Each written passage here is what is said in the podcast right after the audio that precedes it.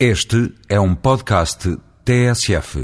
Começou esta semana a Cimeira de Bali na Indonésia sobre alterações climáticas, na qual muito do roteiro para travar o sobreaquecimento do planeta e as consequências catastróficas daí resultantes está a jogar.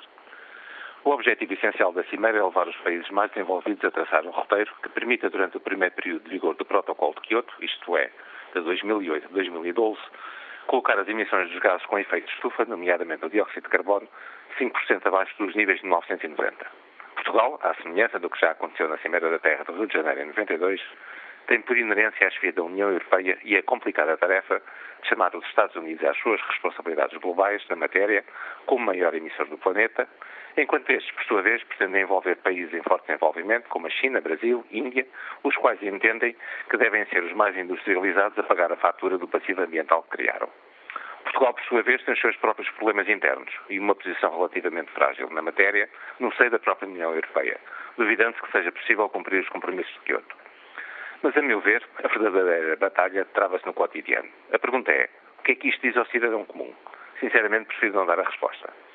Temos nesta matéria um óbvio déficit de esclarecimento público sobre esta questão e, sobretudo, como ela afeta o cotidiano dos portugueses em duas questões essenciais: na saúde e qualidade de vida e no bolso. Temos falhado todos nesta matéria: governo, opinião de makers, associações, todos. Uma causa desta dimensão, o nosso futuro comum, para utilizar uma expressão célebre, só é possível ganhar quando todos percebermos o que está em jogo e essa causa passa a ser também nossa. E o que está em causa é o ressurgimento de doenças que pensávamos erradicadas, a vida é a malária, doenças do foro respiratório nos grandes aglomerados urbanos, as cheias ou secas catastróficas com morte de pessoas e destruição de bens, prejuízos incomensuráveis em termos económicos com o consequente aumento dos bens essenciais e perca do nosso poder de compra.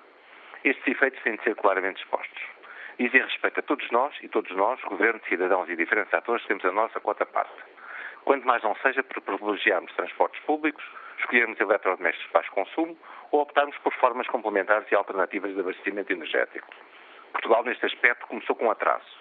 Temos de recuperar nas energias alternativas, eólica e solar, nomeadamente no fotovoltaico, nos biocombustíveis e biomassa, mas também na eficiência dos nossos edifícios e das nossas casas. Que ninguém se iluda. Em matéria de energia, quem vai pagar a fatura de não conseguirmos resolver o problema energético nacional é cada um de nós, contribuintes e não contribuintes, a começar pelo preço do pão que levamos à boca.